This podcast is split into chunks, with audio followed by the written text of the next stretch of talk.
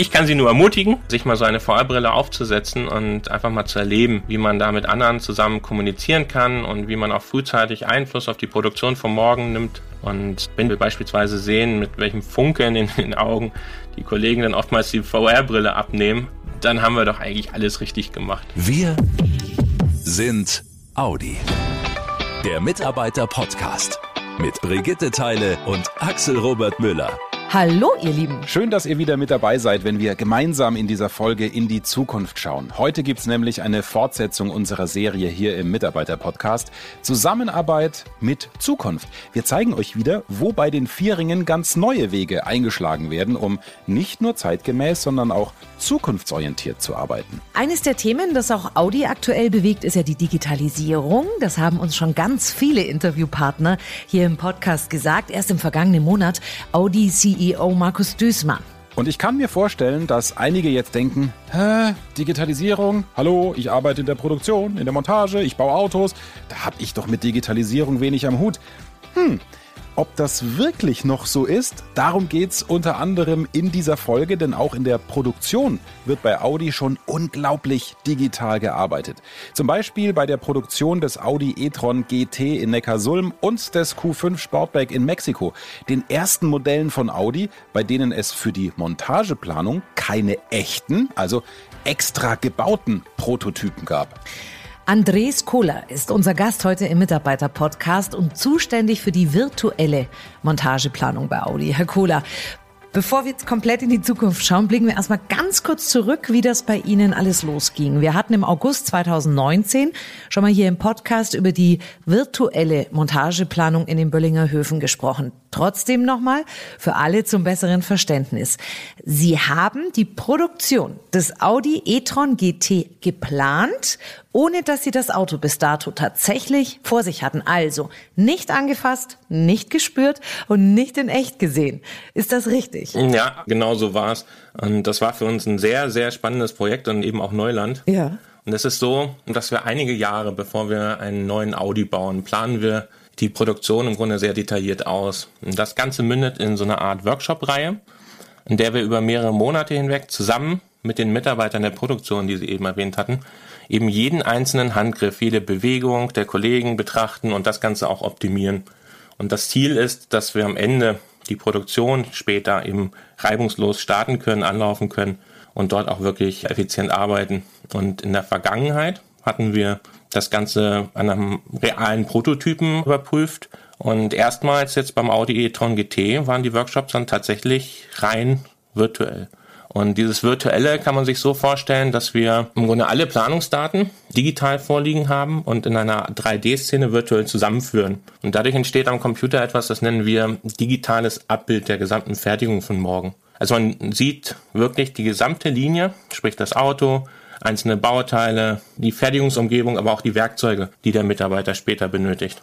Das ist dann die Grundlage für das Virtuelle im Workshop. Also alles, was Sie bisher getan haben, jegliche Arbeitsprozesse, Beobachtungsprozesse, rein und ausschließlich nur im Computer. Genau. Okay, jetzt kommen wir zur virtuellen Montage. Sie haben diesen Check in einer Halle gemacht, die komplett leer war. Da war nur ein paar Tische, ein bisschen Technik, eine VR-Brille und ein Joystick, der aussieht wie so ein kleiner Tischtennisschläger.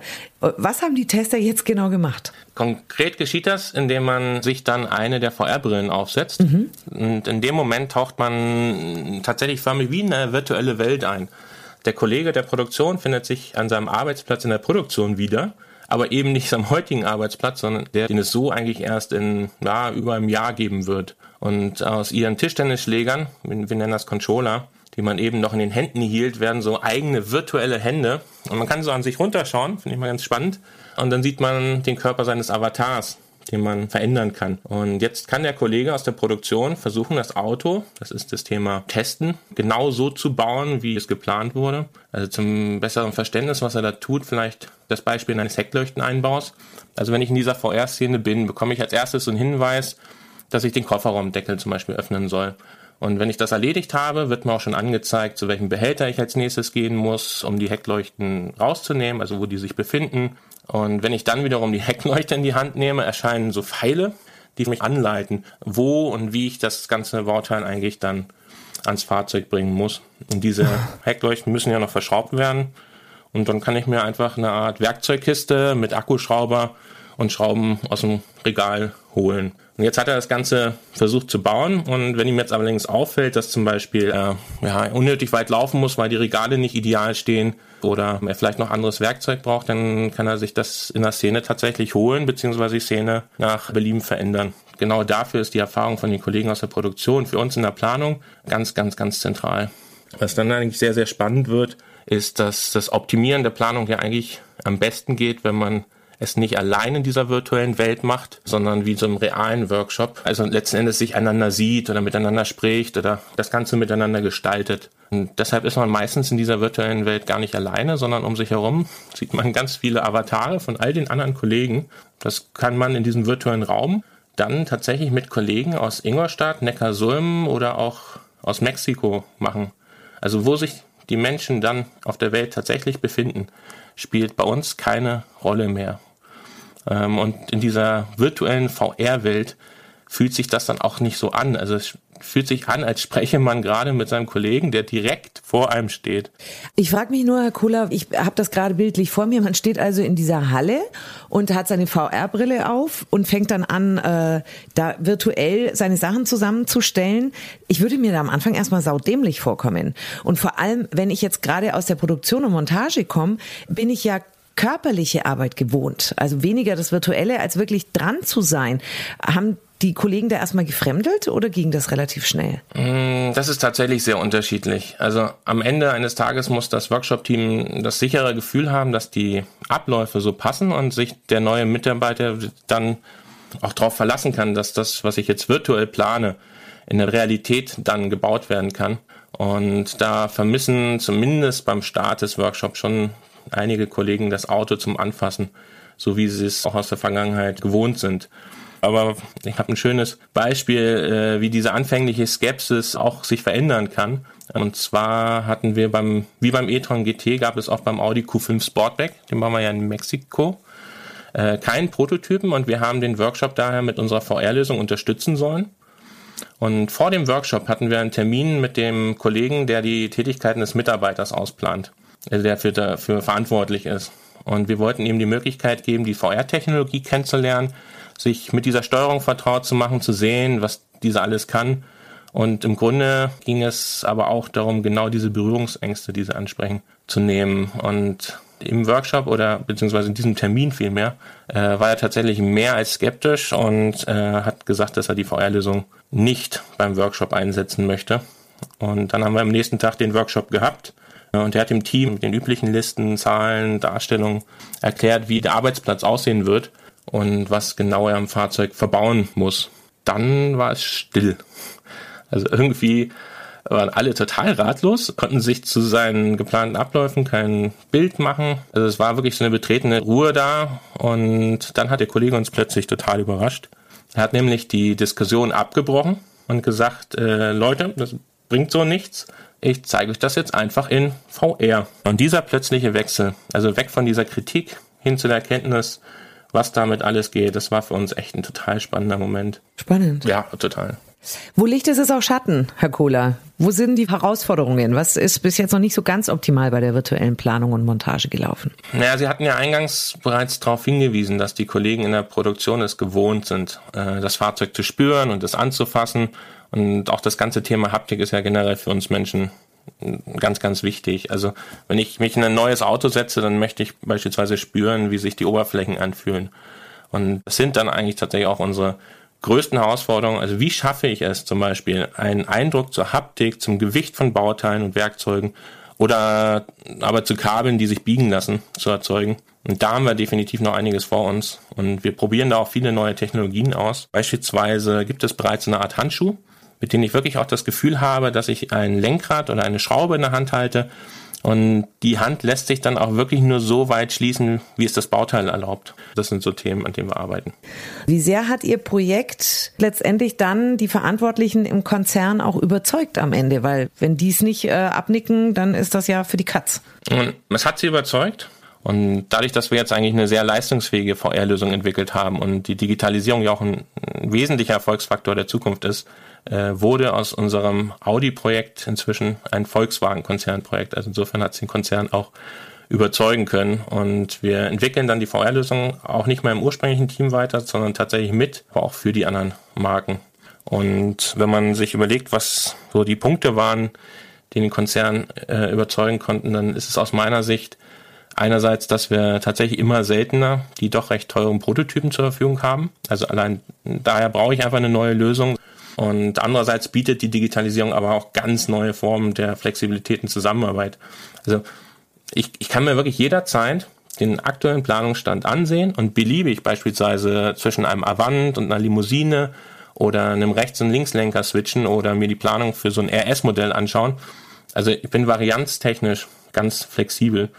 Und dann kann ich mich äh, jederzeit mit Kollegen eben in aller Welt in diesem virtuellen Raum treffen, um, wie ich es vorhin erläutert habe, miteinander neue Anlagen und letztendlich die Produktion auszuplanen. Und wenn ich Sie jetzt höre und mir das ein bisschen Bauchgrimmen macht, weil ich vielleicht verunsichert oder noch skeptisch bin, was würden Sie mir mit auf den Weg geben? wenn die Produktion immer äh, digitaler wird. Nehmen Sie mir meine Angst. also ich kann Sie nur ermutigen, aber auch die Kollegen in der Produktion oder bei uns in der Planung, äh, sich mal so eine VR-Brille aufzusetzen und einfach mal zu erleben, wie man da mit anderen zusammen kommunizieren kann und wie man auch frühzeitig Einfluss auf die Produktion von morgen nimmt. Also die, das, was da möglich ist, das, was man da erleben kann, das kann ich jedem nur raten, das wirklich mal auszuprobieren. Und wenn die Kollegen dabei noch Freude haben, und wir beispielsweise sehen, mit welchem Funkeln in den Augen die Kollegen dann oftmals die VR-Brille abnehmen, dann haben wir doch eigentlich alles richtig gemacht. Und aus meiner Sicht geht die Digitalisierung aber auch nur gemeinsam. Wahnsinn, oder? Wie selbst in so einem handwerklichen Bereich wie der Produktion und Montage bei Audi die Digitalisierung einzieht.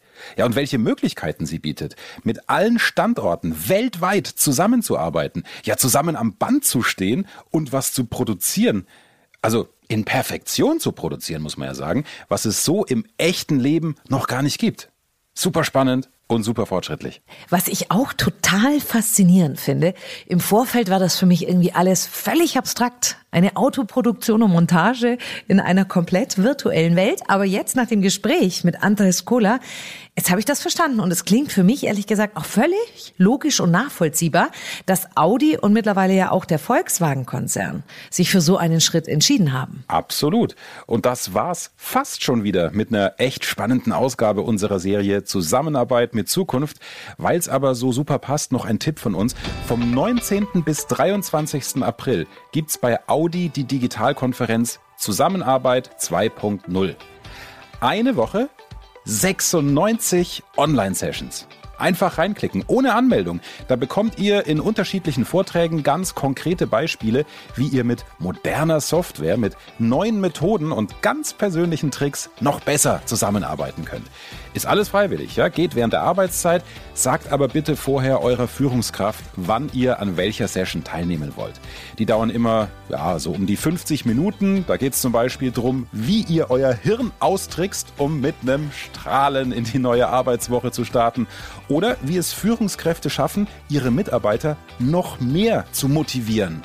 Aber auch, welche Methoden ihr anwenden könnt, um noch mehr über eure Stärken und Ziele herauszufinden. Das Programm für die Digitalkonferenz ist bereits in Audi Team in der Community Zusammenarbeit 2.0 veröffentlicht. Und noch mehr Infos zum Thema findet ihr auch im Audi MyNet. Wir hören uns Mitte April wieder mit einer neuen Folge. Bis dahin. Habt schöne Ostern, eine gute Zeit. Und passt gut auf euch auf. Jawohl. Wie immer. Macht's gut, ihr Lieben. Schnell informiert. An jedem Ort. Zu jeder Zeit. Nehmt uns mit. Egal wann, egal wie, egal wohin. Der Mitarbeiter-Podcast. Audi Q5 Sportback Kraftstoffverbrauch kombiniert. 7,6 bis 4,7 Liter pro 100 Kilometer, CO2-Emissionen kombiniert 182 bis 123 Gramm pro Kilometer. Audi e-tron GT Stromverbrauch kombiniert 19,6 bis 18,8 Kilowattstunden pro 100 Kilometer nach NEFTS und 21,6 bis 19,9 Kilowattstunden pro 100 Kilometer nach WLTP. CO2-Emissionen kombiniert 0 Gramm pro Kilometer. Angaben zu den Stromverbräuchen und CO2-Emissionen bei Spannbreiten werden in Abhängigkeit von der gewählten Ausstattung des Fahrzeugs. Weitere Informationen zum offiziellen Kraftstoffverbrauch und den offiziellen spezifischen CO2-Emissionen neuer Personenkraftwagen können dem Leitfaden über den Kraftstoffverbrauch, die CO2-Emissionen und den Stromverbrauch neuer Personenkraftwagen entnommen werden, der an allen Verkaufsstellen und bei der DAT Deutsche Automobil Treuhand GmbH Helmut Hirtstraße 1 73760 Ostfildern oder unter www.dat.de unentgeltlich erhältlich ist